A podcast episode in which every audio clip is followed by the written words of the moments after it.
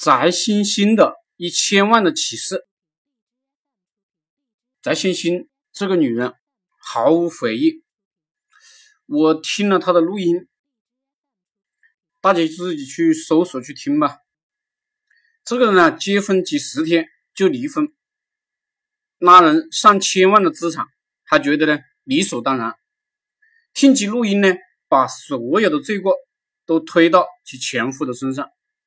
没有一点领命之心，这个人呢，完全是懂法律的，利用法律跟大众、跟前夫家人周旋。我们有些老板赚到钱了，对女人没什么经验，无限制的恋爱，无限制的给钱，结果呢，对方是一个不知道感恩的毒妇。对待自己的财富啊，一定要珍惜，赚钱不容易。一分一毫啊，不要乱给。女人呢也是如此，没有养几个孩子，给他们这么多钱干什么？他拿钱去干啥呢？基本的衣食住行保证好，有优越的物质生活就行了。金钱就是权利，不要递交自己的权利。这个世界上是有歹毒之人的，不要给歹毒的人机会。很多男人。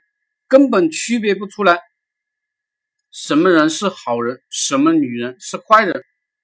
我觉得也没有必要区别。《孙子兵法》曰：“乱军引胜，自己的规则、原则遭到破坏，人家就趁虚而入了。”做一个男人要有原则，要有规则。一个人的失败、倒霉，往往是因为自己。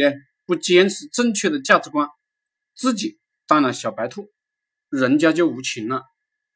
我们不攻击别人，并不代表我们必须不修筑防御工事，万战必亡。我还是喜欢朱老师的思维模式，自己有钱了，一个月给女人两万块就行了，给那么多干嘛？你没见过女人吗？生几个孩子再说吧。